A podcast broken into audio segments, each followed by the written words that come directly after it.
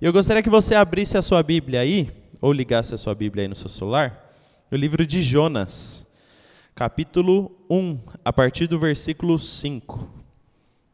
Jonas, para quem não sabe onde fica Jonas, está lá Jonas, Miqueias, Naum, Abacuque, está ali nos profetas menores. É, livro de Jonas, capítulo 1, a partir do versículo 5. Diz assim: Os marinheiros ficaram com muito medo e gritavam por socorro, cada um a seu Deus. E para que o navio ficasse mais leve, jogaram a carga no mar. Porém, Jonas tinha descido ao porão e ali havia se deitado e caído num sono profundo. O capitão do navio o encontrou ali e disse: Como é que você está dormindo? Levante-se e peça socorro ao seu Deus. Pode ser que ele tenha pena de nós e não deixe a gente morrer. Os marinheiros disseram uns aos outros: Vamos tirar sorte para descobrir quem é o culpado de estarmos neste perigo. Eles fizeram isso e o nome de Jonas foi sorteado. Então lhe perguntaram: Agora diga, quem é o culpado de tudo isso? O que você está fazendo aqui? De onde vem? E de que país você é? E qual é o seu povo? Eu sou hebreu. Oh, meu Deus. Eu sou hebreu, respondeu Jonas, e adoro ao Senhor, o Deus do céu, que fez o mar e a terra. Em seguida, Jonas contou que estava fugindo de Deus, o Senhor. Aí os marinheiros ficaram apavorados ainda e disseram: Veja só o que você fez. A tempestade está piorando cada vez mais, de modo que os marinheiros perguntaram a Jonas: Que devemos fazer com você para que o mar se acalme? Jonas respondeu: Vocês me peguem e joguem no mar, e ele ficará calmo. Pois eu sei que foi por minha culpa que essa terrível tempestade caiu sobre vocês. E em vez de fazerem isso, os marinheiros começaram a remar com toda a força, tentando levar o navio para a praia, porém não conseguiram nada, porque a tempestade piorava ainda mais. Então oraram bem alto assim: Ó oh, Senhor Deus, não nos castigue com a morte por tirarmos a vida deste homem, pois tu és, ó Senhor, quem está fazendo isso. O que está acontecendo é a tua vontade. Em seguida, os marinheiros pegaram a Jonas e o jogaram no mar e logo o mar se acalmou. Eles ficaram com tanto medo do Senhor que ofereceram sacrifícios e lhes fizeram promessas. Amém. Vamos orar. Senhor Deus e Pai, essa é a tua palavra, Deus. Que o Senhor possa falar conosco nessa noite. Que o teu Espírito Santo possa estar neste lugar ministrando aos nossos corações, Pai que não sejam as minhas palavras ou aquilo que eu tenho para oferecer, mas eu creio que o Teu Espírito Santo, Pai, quer fazer algo novo nos nossos corações, Pai, a partir daquilo que o Senhor tem preparado para essa noite. Então, fale conosco, Espírito Santo. Em nome de Jesus é que nós te pedimos. Amém. Amém? Amém? Eu sei que está frio, mas vamos aí. É. Bom, eu gostaria de começar essa mensagem falando para vocês sobre um conceito que vale milhões e milhões de dólares. O nome desse conceito se chama UX. Isso significa User Experience que significa experiência do usuário, para quem não entende um pouquinho de inglês. É, e essa experiência do usuário, ela se aplica a todo tipo de vendedor que quer empregar para o seu cliente é, uma experiência relacionada a um produto, a um serviço, a um objeto, a um aplicativo, a um software. E isso é estudado durante muitos anos e eles desenvolvem todos os dias como eu posso melhorar a experiência do meu cliente. Como que eu posso fazer isso de maneira mais eficiente, prática, inteligente, tecnológica, moderna, de bom gosto? Gente, isso está tão presente no nosso dia a dia que a gente não faz ideia. Mas, por exemplo, quando a gente entra num site como o Instagram, um site não, um aplicativo como Instagram, Facebook, que são aplicativos rápidos, fáceis, que tudo é de fácil acesso, onde tudo é muito intuitivo, você entende muito, a abinha ali do lado, é, configurações, no seu perfilzinho, é, a sua foto é o seu perfil. Clicou lá, vai para as suas coisas, a sua página, as suas fotos, você clica na foto, dois toquinhos curte, embaixo comenta, é muito simples, é muito simples. E para aquilo acontecer, pessoas trabalharam e estudaram durante anos para desenvolver isso. É como você chegar hoje, pegar um celular de 20 anos atrás e tentar mexer nesse celular. Parece que é a coisa mais difícil no mundo. Eu não sei se vocês já tentaram fazer isso. Que aí você tem que mandar SMS para alguém apertando quatro vezes o A, o 1, aí depois tem que apertar três vezes o 2 para falar oi. É oi, é tipo 1, 2, 3, 4, o. 1, 2, 3, 4, 5, i. Aí manda espaço, oi. Era assim que era naqueles tempos. Mas hoje não. Na palma da nossa mão a gente consegue escrever um oi com a, com a agilidade do mundo. Por quê? Pessoas estudaram durante anos para desenvolver uma experiência boa para o usuário. E, é, e nós temos como referência máxima, assim, a empresa que mais trabalha por isso, todos, todos vocês sabem, que é a Apple, né? Que é uma referência, todo mundo estuda sobre a Apple. Eu li alguns trechos de um livro chamado User Experience da Apple, de um dos sócios da, época na, da, da Apple na época da, da invenção do iPod, que revolucionou a indústria da música. E aí você vê o quanto eles se dedicavam a isso, o quanto eles pensavam nisso. Enquanto muitas das empresas estavam lá focadas no lucro, focadas no desenvolvimento de ter uma câmera melhor ou ter é, o aparelho mais rápido, com mais memória, a Apple ela se foca em outras coisas, que é ter a melhor experiência, a experiência que vai mudar a vida da pessoa. E é legal que o Steve Jobs até fala isso, que nós da Apple, nós atraímos um tipo diferente de pessoa. Alguém que realmente queira ir além de si mesmo e impactar o universo. A Apple cria uma expectativa no seu usuário de que se eu usar um aparelhinho da Apple, eu vou mudar o mundo. Essa é a expectativa que eles criam. É verdade? Não. Você só vai gastar 20 mil reais num celular. Não vai mudar o mundo. Você vai mudar o seu bolso, que você ia ter dinheiro, não vai ter mais. Mas é a expectativa que se cria. Você fala, meu Deus, um aparelho, não sei o quê, revolucionário e tal. E, gente, realmente é muito bom. Realmente é muito bom. Eu tenho um iPad aqui que eu uso para praticamente tudo. E esses dias eu fui numa, numa. Como que é aquela loja lá, gente? De comprar coisa de escritório? Calunga, né? Fui na Calunga, eu e o Silas. Aí a gente lá vendo coisa de escritório e tal. E, gente, eu ia olhando as coisas assim de escritório, mó bonitinho para comprar. Aí eu falei, gente, eu não preciso comprar nada disso. Agenda, marca-texto, negócio para lembrar, negócio para guardar, caderno, não sei o quê.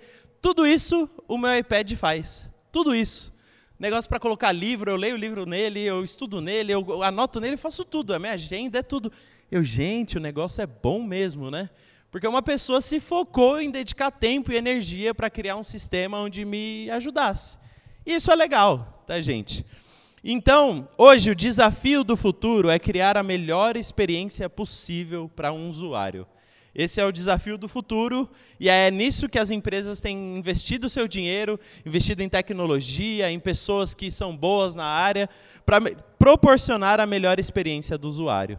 E aí é legal nós entendermos que Deus, ele também gosta, na verdade, antes de todo mundo, ele gosta de proporcionar experiências às pessoas que estão aqui na terra, aos homens, do modo geral não só cristão ou não cristão, Deus ele gosta de proporcionar experiências com o homem. E aqui eu gostaria de fazer uma pergunta a vocês e eu quero que vocês sejam muito sinceros. Quem aqui tem desejo, desejo dentro do seu coração de viver experiências com Deus? Levante a sua mão. Amém? Olha, muitas mãos levantadas, oh aleluia. muitas mãos levantadas, coisa bonita. O pessoal quer viver experiência com Deus. Tá, gente? Mas aqui nós vamos estudar esse texto e nós vamos ver algumas coisas relacionadas a experiências com Deus. Como ela acontece, de que forma acontece, como, como ela se realiza na nossa vida, qual é o propósito de uma experiência com Deus. Às vezes você ouve isso, nossa, quem quer receber uma experiência com Deus, vem aqui à frente. Aí você levanta a mão, vai na frente e você nem sabe o que, que você está querendo. Vamos estudar a Bíblia e entender o que ela fala sobre isso, ok? Bom, é, eu tenho uma notícia boa e uma ruim para você relacionada à experiência com Deus. É, qual vocês querem primeiro, a boa ou a ruim? A boa, a ruim? A ruim? O pessoal já quer a ruim. Não, gente, eu vou começar pela boa, né? A boa é que Deus é bom, olha lá. Mancada, né? Ai, ai. Não, gente, a notícia boa é: Deus é imutável. O que, que é isso, Rafael? Por que, que isso tem a ver com experiência? Olha, se nós estudarmos a Bíblia, nós vamos ver que no Antigo Testamento, Deus proporcionou experiências para Abraão, para Moisés, para Davi, para Elias e tantos homens que viveram no Antigo Testamento. Deus, lá no passado, há milhares de anos atrás, atrás proporcionou experiências a esses homens. Porém, no Novo Testamento, Deus também proporcionou experiências a Paulo, a João, a Silas, a Timóteo e a tantos homens que viveram ali naquele período da igreja. E aí, se eu falo aqui para vocês que Deus é imutável, e tanto no Antigo quanto no Novo Testamento ele fez isso, e na história da igreja primitiva ele também fez, hoje ele continua querendo fazer. É o princípio de Deus, ele é imutável. Se o desejo de Deus é se revelar o homem e que o homem conheça o poder, isso aconteceu no Antigo Testamento, aconteceu no Novo, aconteceu na igreja e acontece até os dias de hoje. Amém? Então Deus quer se manifestar. Isso é uma boa notícia. Deus ele quer fazer, ele quer gerar experiências a nós que cremos nele, acreditamos nele. Porém eu tenho uma notícia ruim.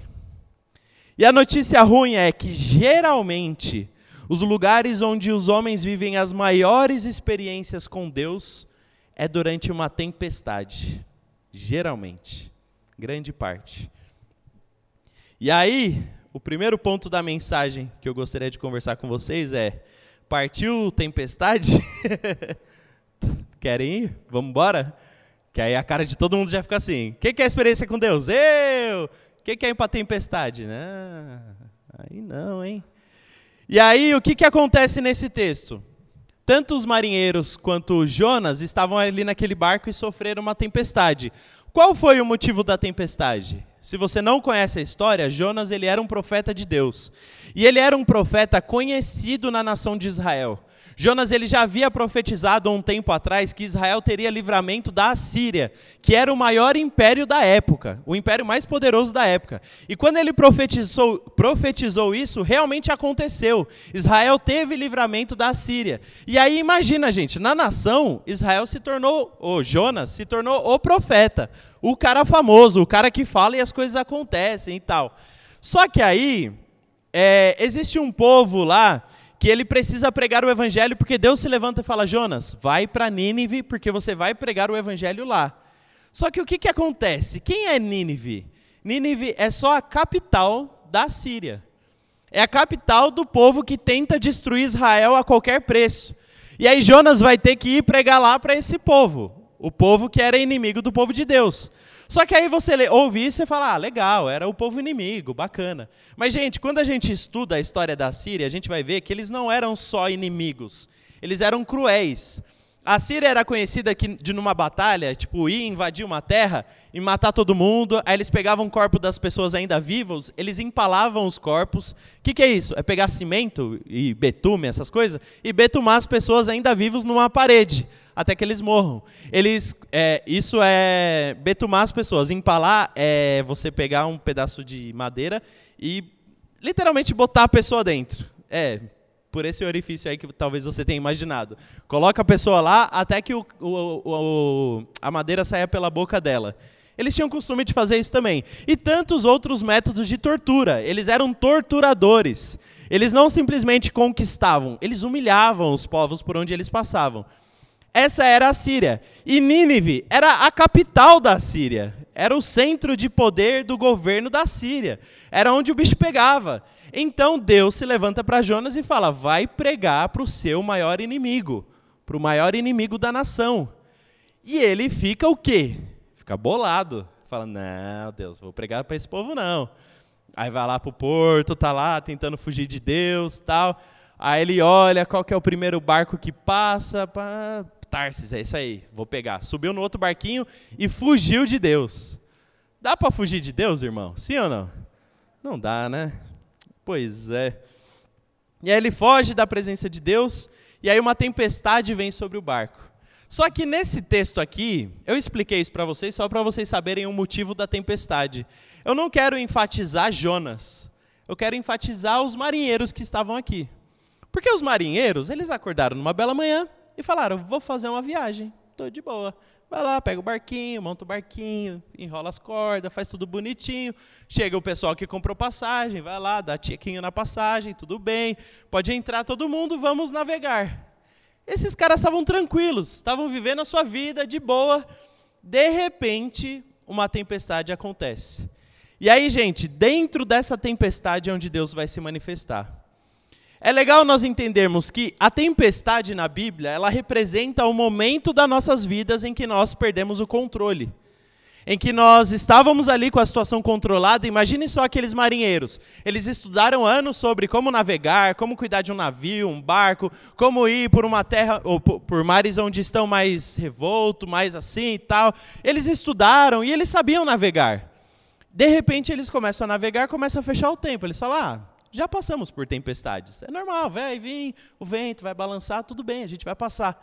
Só que aí a tempestade vai, vai ficando cabulosa, o negócio vai pegando, daqui a pouco a corda desamarra, daqui a pouco o véu rasga, daqui a pouco a madeira quebra. E aí, aquele, aquela segurança, aquele controle que você tinha do barquinho, você perde. E de repente o seu barquinho já não está mais na sua mão. Ele está por aí, no meio da tempestade. É assim que acontece, tá? E aí, nas nossas vidas, às vezes, a tempestade é uma expectativa frustrada. Você foi lá, estudou anos no colégio, aí você estudou, estudou, estudou e falou: ah, não, vou lá, vou fazer vestibular, vou passar para medicina, e aí eu vou entrar, vou fazer faculdade de medicina, ou de advocacia, ou de não sei o que e tal, e vai ser tudo certo, e a minha vida vai ser maravilhosa, aí eu vou entrar no curso, aí o curso vai ser maravilhoso, e não sei o que, aí você entra na faculdade, e aí o curso não é nada do que você esperava. Ou pior, você nem entra na faculdade. Você vai, faz a prova e reprova, e bomba. Aí você fala, vixe, mas não estava nos planos reprovar na faculdade, em medicina na USP. Não estava nos planos. Eu achei que ia ser tranquilo. Eu achei que ia lá fazer a prova passar. E aí você vai, se dedica, se esforça e as coisas não dão certo. E aí você começa a perder o controle da sua vida, porque nos seus planos era A, B, C e já era. Eu não sei vocês, mas quando eu tinha 12 anos de idade, eu me imaginava com 29, pai de cinco filhos, com casa na praia, com cinco carros na garagem. Só sou eu ou não? E eu tenho 29 anos. Não tenho cinco filhos, não tenho casa na praia, tenho da minha avó, mas não é, nem vale a pena ir lá. É... não vale a pena. É, não tenho cinco carros na garagem. Aí você fala, ué, Deus, o que, que aconteceu no plano aí, que estava certinho? E a gente simplesmente perde o controle. Não deu certo. Ou você está lá trabalhando, dando certo na empresa, crescendo e tal, e o chefe do nada vai te mandar embora. Você fala, ué, mas não estava no plano ser mandado embora. Como assim? Ou você está, de repente, namorando alguém e toma um pé na bunda. Isso aí é bênção, não é tempestade, irmão. Oh, receba essa palavra em nome de Jesus. Pé na bunda é bênção, é de Deus. A maioria dos pés na bunda que eu conheço é bênção, nunca maldição. Amém. Mas é sério, acontece. Você está lá programando a vida com a pessoa, se imagina entrando no altar com ela, coisa linda, pombinhos saindo, coisa maravilhosa da Disney. Você vestida de noiva, ele um príncipe, dá um pé na bunda. E aí você perde o seu chão, e aí você perde as expectativas, e aí a tempestade começa, e o controle que você achava que estava na sua mão vai embora. Ou sei lá, de repente dentro da sua casa os seus pais não param de brigar e existe um problema lá, uma crise no casamento deles, e aí isso parece que começa a refletir na sua vida e você começa a perder o controle da situação, ou do seu casamento se você é casado, eu não sei. Mas a questão é: existem momentos da nossa vida que nós perdemos o controle, que a tempestade vem, que as aflições acontecem, que os problemas vêm, ou que simplesmente nós somos desafiados desafiados a sair de um lugar de comodismo e dar um passo, e avançar, e de repente começar uma empresa nova, ou de repente fazer algo que ninguém nunca fez, e você vai dar o passo e é desconfortável. Não sei vocês, você sonha com a faculdade, é linda, maravilhosa. Você começa na faculdade, o primeiro mês você já está, meu Deus, que coisa desesperadora. Por que, que eu estou ouvindo sobre sistema ecológico de não sei da onde e eu quero fazer educação física? Não tem nada a ver com um negócio ecológico. E aí você fica lá olhando para a cara daquele professor japonês chato pra caramba. Não faz sentido, não é possível. Não é possível, sempre tem um, nada contra japoneses, tá? Não é japonês fobia. Mas sempre tem um professor japonês muito chato, né? Curioso. E aí, gente, a coisa sai do controle. Não é do jeito que você esperava, não foi do jeito que você programou, não foi do jeito que você sonhou, ou você deu um passo, você está tendo desafios de começar algo novo. Eu não sei o que acontece, mas geralmente neste lugar é o lugar onde Deus quer se manifestar. Geralmente. É no lugar desconfortável, é no lugar desafiador, é no lugar onde não tem ninguém por perto e você que vai ter que fazer alguma coisa, é no lugar onde geralmente você está sozinho, que o bicho está pegando e é você. Vai, meu filho, resolve. Aí é o lugar onde Deus se manifesta. E aí, no ponto de vista dos marinheiros, eles não conheciam a Deus. E do nada, eles começam a sofrer uma tempestade que nem foi culpa deles. Aqueles marinheiros só acordaram numa bela manhã e foram navegar, como, como um dia qualquer. Nem foi culpa deles, eles não estavam desobedecendo ninguém, eles só estavam lá no barquinho. Mas aí é importante entendermos algo. No segundo ponto eu queria falar isso para vocês. Uma experiência, ela nos faz conhecer a Deus. Uma experiência nos faz conhecer a Deus. O texto diz assim: Então oraram bem alto Ó Deus, ó Senhor Deus, não nos castigue com a morte por tirarmos a vida deste homem, pois és tu, ó Senhor, que estás fazendo isso. O que está acontecendo é tua vontade. Engraçado. Quando nós lemos lá no começo do texto, a Bíblia fala que os marinheiros ficaram com muito medo e gritavam por socorro, cada um a seu Deus. Então aqueles marinheiros, eles tinham cada um seu deus. Eles adoravam os seus deuses. Eles tinham os seus cultos.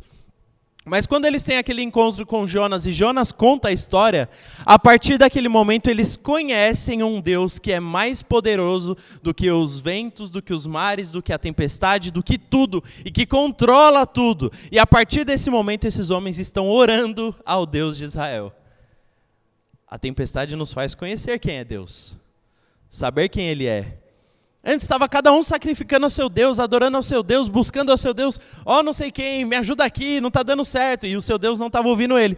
De repente chega um homem e fala: Olha, então eu desobedeci a um Deus que criou os céus, o mar, a terra, criou tudo, criou o sol, criou tudo, ele é mais poderoso que tudo, que qualquer Deus, e eu desobedeci ele, e pai, a culpa é minha. E aí eles entendem porque aquela tempestade não é normal, e aí eles vão clamar ao Deus de Israel. E aí, é legal nós entendermos isso, que conhecer a Deus é importante. C.S. Lewis diz uma frase que, que fala assim: quando se trata de conhecer a Deus, toda a iniciativa depende dele. Se ele não quiser se revelar, nada do que façamos nos permitirá encontrá-lo. Conhecer a Deus depende dele. Só que nós temos uma boa notícia. Deus ele quer se fazer conhecido. Deus ele tem interesse em se apresentar para as pessoas. Deus, quando Jesus Cristo veio ao mundo com o propósito de salvar a humanidade, ele queria que nós o conhecêssemos. Está no coração dele, ele tem interesse nisso. Oséias 6,3 diz: Conheçamos e prossigamos em conhecer ao Senhor. É um propósito de Deus que nós possamos conhecê-lo e prosseguir em conhecê-lo e nos aprofundar em conhecê-lo. Por isso que às vezes ele permite que dê, uma, que dê uma bagunçada ali, que caia uma tempestade ali, porque o propósito dele é que você o conheça. O propósito dele é que você antes conhecia lá Deus de ouvir falar, sabe? Jó ele conta isso. Jó era um homem obediente a Deus, que fazia tudo certinho, que estava tudo sob controle, tinha seus filhos, tinha tudo certo. Obedecia a Deus, tá? E aí vem a tempestade, e aí vem os problemas, e aí vem as aflições, e aí vem tudo, mata os filhos dele, derruba as terras dele, ele perde todo o dinheiro, todos os filhos, perde tudo. No final da história, depois de tudo acontecer, ele fala: Antes eu conhecia Deus de ouvir falar, mas hoje eu o conheço face a face. Deus ele quer se fazer conhecido, ele quer se apresentar para você. Talvez Deus esteja aqui hoje falando para você: "Oi, prazer, tudo bom?" Talvez você não me conheça. Talvez você esteja indo na igreja, talvez você frequente os cultos e não me conheça. Talvez você já ouviu várias histórias da Bíblia e não me conheça. Então, vamos conversar? Vamos viver algumas coisas juntos para você falar que me conhece? Como que eu posso falar que eu conheço alguém? Se eu vivi com essa pessoa, se eu convivi com ela, se a gente passou por coisas juntos. Esses dias eu estava gravando um podcast aqui com o Silas e a gente estava lembrando de uma história, né, Silas?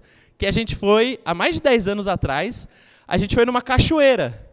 E era uma furada essa cachoeira. A gente andou mais de uma hora a pé, porque o amigo nosso que levou a gente na cachoeira falou: não, lá não dá para ir de carro. Chegamos na porta da cachoeira, tinha 10 carros parados. Dava para ir de carro. E a gente andou a pé à toa. E aí chegamos na cachoeira, não era uma cachoeira, era um fiozinho de água que a gente tinha que encostar na pedra para molhar só o lado que estava, entendeu? Essa era a cachoeira. E aí a Kátia deu uma gafe na cachoeira, que ela chegou e falou: Meu Deus! Até aqui tem isso? Eu não vou falar o que é, né, amor? Mas até aqui tem isso. E a pessoa que estava fazendo isso estava atrás dela, mó gafe. Aí a gente, meu Deus, tudo sem noção esse povo. Só que, por que, que eu tenho essa história para contar com o Silas? Porque eu conheço o Silas. E a gente se conhece há anos, e a gente é amigo há anos, e a gente vive junto, e a gente tem história desse dia, do dia do trote, e outros dias, de outras coisas que a gente viveu, porque nós nos conhecemos. Se você conhece a Deus, você tem histórias para contar com Ele. E aí, você tem histórias para contar com Ele? Essa é a pergunta que eu te faço hoje. Deus, durante o período que eu estava fazendo essa mensagem, Deus ele me fez abrir uma pastinha aqui e começar a escrever várias experiências que eu tive com ele, para criar memorial. E graças a Deus eu enchi algumas aqui, mas ainda não tive tempo, eu vou ter que continuar e os dias vão ter que me lembrar, porque eu particularmente esqueço. Tem gente que lembra muito bem das coisas e tal, eu esqueço. Mas aí eu comecei a anotar várias coisas e várias coisas e várias coisas. Eu, caramba, quanta coisa legal já vivi com Deus. Quanta experiência legal já tive com ele. Certa vez eu era criança, tinha uns sete anos de idade, e aí eu tinha um primo meu que o sonho dele era ter um palio com uma cor muito feia, era um verde horroroso, verde abacate, sabe? E o sonho dele era um palio verde abacate. E aí um dia a gente estava no carro, e aí eu tinha sete anos de idade, era uma criança. Aí ele falou para mim, ah, meu, meu sonho é ter um palio verde abacate, não sei o quê. E eu, criança, não tinha noção do que eu estava fazendo, falei para ele: você vai ter um palio verde abacate, porque Deus vai te dar. Falei, e ele falou: nossa, menino cheio da autoridade de Deus, amém. Passou três, quatro meses ele conseguiu um palio verde abacate. E chegou para mim: olha só, você falou, Deus se cumpriu e não sei o quê. Aí eu, isso aí, porque Deus faz, é isso aí. Não tinha noção do que eu estava fazendo. Mas era uma ousadia que eu precisava até hoje. Amém, Senhor. Vou buscar essa ousadia de novo. Mas é legal isso. Nós temos experiências para contar. Certa vez eu fui viajar, a gente fez uma viagem missionáriazinha, de só os alunos do AMT, o seminário que eu fazia parte. E estava eu e a Gabi Makmoud, que é líder aqui da recepção. Eu lembro que nós entramos numa. Nós batemos na porta de uma casa e eu lembro da casa, eu tive uma. Parece que eu estou dentro da casa aqui. Eu lembro que era um corredorzinho, assim, a sala era tipo um corredor, e embaixo era a cozinha, e lá embaixo era o quintal. E aí nós entramos naquela casa, nós começamos a pregar o evangelho para aquela mulher e tal, e foi legal, e a gente começou a conversar, e aí a presença de Deus começou a encher aquela casa tal. De repente aquela mulher começa a chorar, e ela fala: Meu Deus, eu não sabia que eu precisava disso que vocês têm. Eu não sabia, eu não fazia ideia, que coisa maravilhosa e tal, e a coisa linda, ela começou a chorar e tal. E aí é legal que a partir desse dia eu começo a entender mais a Bíblia. Eu começo a entender que quando Paulo entrava numa cidade e pregava o evangelho, as pessoas se convertiam, porque Deus se manifestava. E parece que a Bíblia se torna real na minha frente. E eu conheço mais a Bíblia, e eu conheço mais a Deus. Ou um outro dia que a gente estava lá na Praça da Sé, trocando ideia com o pessoal, não sei o quê, abraçando a galera, e aí um morador de rua passou e ele não conseguia andar direito, ele tinha uma muleta e ele tinha que andar de muleta. E aí a gente foi, chegou, eu e mais uma, uns moleques, tudo adolescente na época, a gente chegou tal, ô oh, mano, o que está acontecendo, tal, muleta? Não, larga essa muleta aí, está curado em nome de Jesus e tal. Mó correria, a gente estava apavorando o, o senhorzinho. Não, larga isso aí e tal, Deus vai te curar, tal, tal. A gente pegou, tomou a muleta do tiozinho, aí a gente tomou e ele começou a andar. E aí ele começou a andar, começou a andar, ele, meu Deus, meu Deus, ele dá aqui essa muleta, ele pegou a muleta e jogou assim, ó. E tinha um fosso lá da, da Praça da Sé, que é onde ficava aquele aquele negocinho, aquele chafariz grandão, sabe? Ele jogou lá embaixo, a gente, não, vai que precisa. é, é, sério, gente, acontece. Lá dentro passa. Mas ele jogou, não, agora eu estou andando. E ele saiu andando, ele ia de um lado para o outro, de um lado para o outro. A gente deixou o senhorzinho cansado, que ele foi e voltou umas 40 vezes. Não, vai de novo, vai de novo. Ele, é, eu vou de novo. E ele ia, voltava. E aí, aquele dia, eu entendi os textos na Bíblia que falavam que quando Jesus chegava numa cidade, ele curava o cego, ele curava o enfermo, ele curava as pessoas. E aquela experiência com Deus nos fez entender: Deus cura. E, gente, tantas outras. Teve um dia que eu fui, tinha que ir para um, uma escola, a gente ia lá ministrar para 700 adolescentes. E eu estava sozinho, ia só eu. E naquela época, gente, eu e a Kátia, a gente estava numa fase do casamento que a gente não tinha muito dinheiro. Mas assim, quando eu falo que a gente não tinha muito dinheiro, não é assim, nossa, eles não tinham muito dinheiro. Não, não tinha mesmo. Nossa mistura do mês era frango, bisteca, frango, bisteca, frango do bisteca. E linguiça, né, amor? Linguiça era o luxo. Frango, bisteca, linguiça, frango, bisteca, linguiça. Aí quando chegava um bife lá, meu Deus, era a festa do bife. E aí, nesse, nesse dia, eu tinha que ir lá ministrar nessa escola, não tinha um centavo, a gente não tinha dinheiro, mas a gente estava com um bilhete único cheio. Beleza, bilhete único, vamos para lá, né, para o lugar. Peguei o bilhete único, passei no ônibus, passei no metrô, aí fiz baldeação no metrô e peguei o trem e fui embora, que eu não fazia ideia onde era. Eu lembro que era um trem sentido Franco da Rocha. E fui embora, fui embora, tal. Aí desci do trem, ali, antes de Franco da Rocha ainda, Aí desci, olhei para um lado, olhei para o outro, falei, eu acho que aqui não passa bilhete único, hein? Hum, legal. E agora? Eu tenho que chegar na escola. Era, a aula era à noite, eu tinha que chegar lá. Aí eu, Deus, se o Senhor é fiel, eu vou conseguir chegar na escola, eu vou conseguir ir embora, e eu quero comida à noite, porque o Senhor tem que me dar comida, porque eu estou com fome. Que, gente, quem me conhece sabe, eu termino de pregar, termino de fazer qualquer coisa, eu quero comer tenho um desespero por comer, eu quero um Mac, eu quero um lanche, eu quero, eu quero me saciar, eu mereço. E aí eu já pedi tudo isso para Deus. Falei, Deus, então bora. Aí eu peguei e subi no ônibus, sem dinheiro, só subi no ônibus. Aí eu subi no ônibus, tal, tô no ônibus, aí olho para um lado, para o outro. Falei, Deus, e agora, hein? O que, que eu faço no ônibus? Falo com o cobrador, falo não sei o quê. Aí já estava na minha cabeça pensando que história eu ia contar para o cobrador. Olha, moço, pelo amor de Deus, eu tenho que dar palestra numa escola pública, não sei o quê. Já estava bolando a história.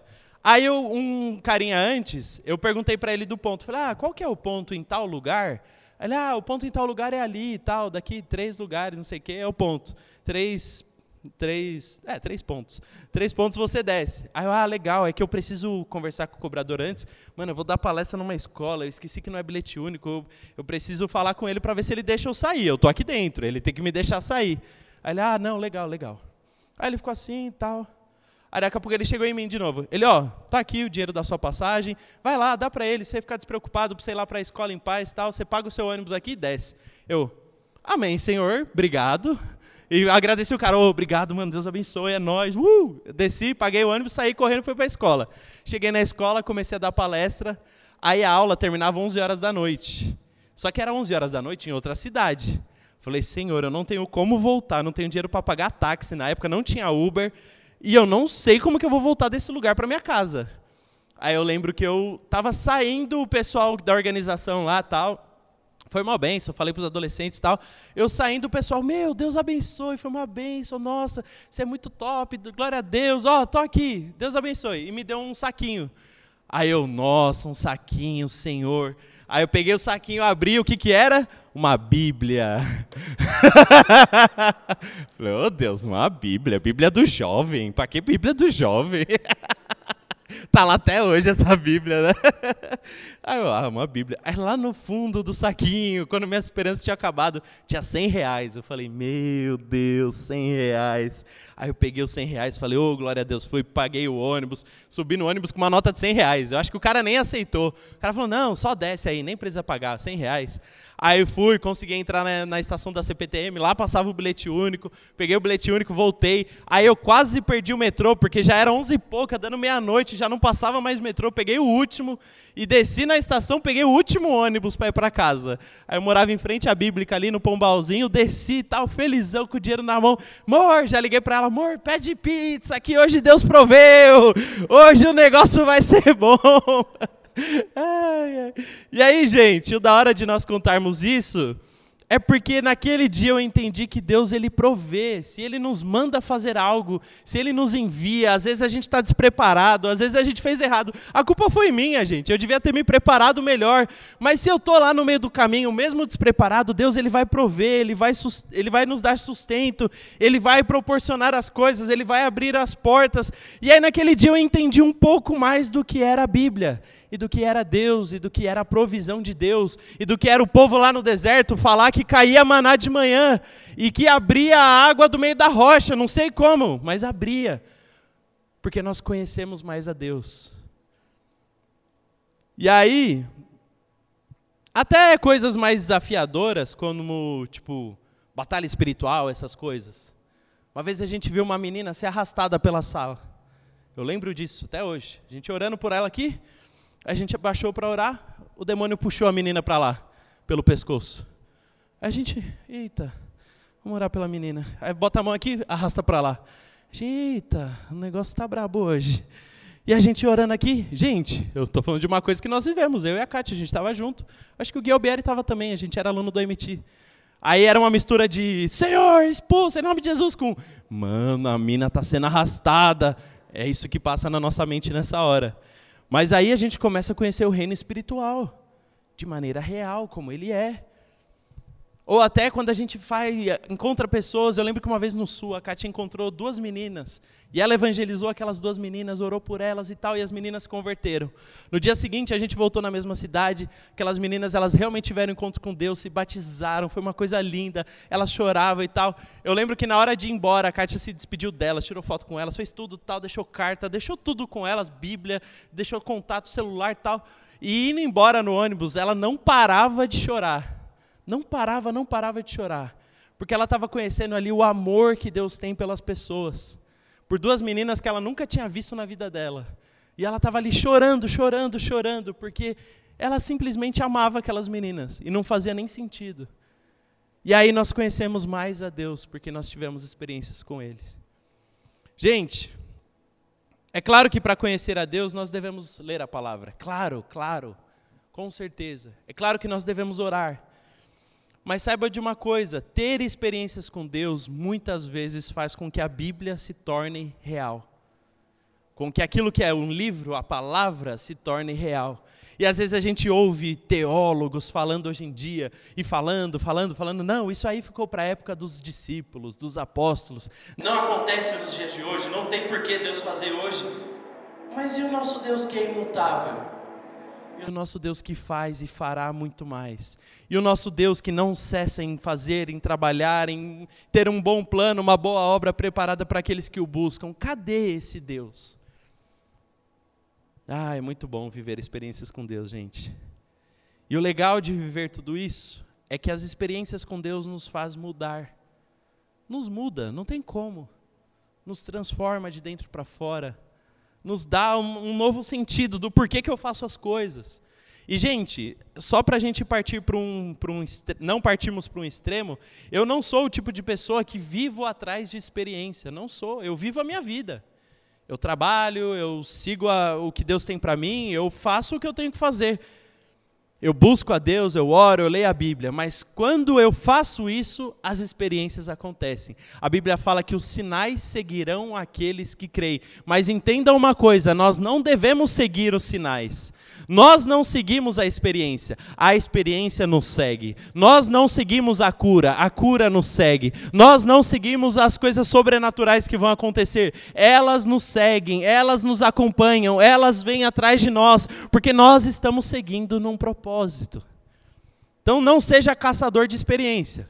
Ah, galera do Chaba, tá tendo conferência ali, vou lá, vai todo mundo atrás. Todo mundo quer viver experiência, todo mundo quer cair na unção, todo mundo quer viver o Chaba. Não, não seja assim. Mas saiba que as experiências seguirão aqueles que creem, os sinais, as maravilhas, as curas, as transformações seguirão, está na Bíblia. E o último ponto que eu estava falando aqui, a experiência nos faz mudar.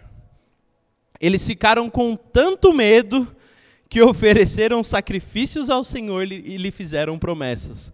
Aqueles homens, no, no começo da tempestade, eles adoravam cada um ao seu Deus. Eles tiveram ali uma experiência com Deus, eles viram aquela tempestade, eles jogaram Jonas do mar, e a partir do momento que eles jogaram Jonas do mar, tudo parou. E, naquele momento eles entenderam, realmente esse Deus controla os céus, o mar, a terra, o sol, controla todas as coisas. E para mim não tem outro Deus que se compare a esse Deus. E a partir de agora eu vou fazer votos e sacrifícios e eu vou adorar esse Deus. Esses homens aqui viveram uma mudança. Homens que a Bíblia nem cita o nome, mas que em um momento cada um tinha o seu Deus e agora eles só pensam em um Deus. Eles viveram algo real ali. Assim como os discípulos, quando tinham Jesus lá no barco e estavam no meio da tempestade, e viram Jesus simplesmente se levantar e falar: Ei, tempestade, shh, quieta. E eles ficaram maravilhados, pensando: quem é esse homem que até os ventos e o mar ele obedece? Ah, é tão bom nós vivermos essa experiência com Deus, que nos transforma a vida. Quando eu fui batizado no Espírito Santo, graças a Deus, eu vivi uma dimensão de libertação que eu nunca tinha vivido antes de cura, de restauração, de pecados que eu não consegui abandonar, eu consegui abandonar porque eu fui cheio do Espírito Santo e aquela experiência me deu força, me deu gás, me deu energia para vencer as batalhas espirituais que eu tinha, os pecados que eu tinha e, e através disso Deus me capacitou. Ou tantas outras vezes em algum culto, em algum lugar, ou enfim, tudo, tudo. Experiências que nós temos com Deus mudam as nossas vidas, mudam a direção das nossas vidas. Uma vez eu estava num culto, eu lembro. Deus falou tão fortemente com culto, no culto, eu tinha 10 anos de idade, estava lá no banquinho da Assembleia. E aí eu olhei o pregador falando, ele estava falando sobre relacionamento. Aquilo me marcou tão forte que a partir daquele dia, com 10 anos, eu comecei a orar a Deus pedindo a minha esposa. Falei, Deus, prepara minha esposa. Eu não quero mais desobedecer que nem todo mundo faz. Eu não quero sair por aí beijando várias bocas que nem todo mundo beija. Eu quero uma mulher que seja de Deus para minha vida, que me abençoe e tal. E a partir daquele dia eu comecei a orar. Aquela experiência marcou a minha vida e me fez mudar de direção, me fez não querer fazer o que todo mundo faz e me fez querer ter uma postura diferente. O que, que a experiência tem gerado em nossas vidas? Sabe, às vezes nós estamos lá no meio da tempestade e a gente ainda quer remar, que nem esses homens tentaram. A Bíblia fala que eles ainda tentaram remar. Mas será que é isso que nós devemos fazer? Ou nós devemos simplesmente permitir Deus, faça o que o Senhor quiser? É para jogar Jonas do barco? A gente joga. Vai, Jonas, vai embora. É para jogar pessoas da nossa vida? Joga. Vai, querido, vai tarde. Dá um chute para jogar amizades fora da nossa vida? Vai, vai embora. É para abrir mão de coisas? Abra. É para viver desafios? Vamos viver. É para amar o processo e abraçar o processo e abraçar as dificuldades que talvez estamos passando? Amém, vamos embora. Porque quando nós estamos ali no momento da, da adversidade, Deus ele se manifesta. Saiba de uma coisa: se você hoje está precisando de provisão de Deus, a, provisão vem. Se você hoje está precisando de cura de Deus, a cura vem. Se você está precisando de um milagre da parte de Deus, saiba, ele vem. Se você está precisando conhecer a Deus de verdade, porque talvez você nunca tenha tido essa real experiência com Ele, saiba, vai vir que a partir de agora nós vamos querer caminhar com esse Deus, ser amigos de Deus e nós vamos viver experiências com Ele. Vamos estar tá andando aqui, vamos estar tá saindo do trabalho, de repente está lá o segurança do trabalho, chega em você, ô, oh, boa noite. O Espírito Santo fala no seu ouvido, ei, dá um abraço nesse segurança aí, fala que Deus ama ele. E aí você vai e fala, Deus ama ele e tal, começa a chorar os dois, a coisa acontece, meu Deus, maravilha ou está tendo uma tempestade na sua casa, um monte de problema, um monte de crise e tal, e você se levanta no meio da sua casa e começa a pregar o evangelho ali. Não, isso aqui vai ser diferente. Deus tem uma obra na nossa família, vamos viver algo novo e o milagre vai acontecer.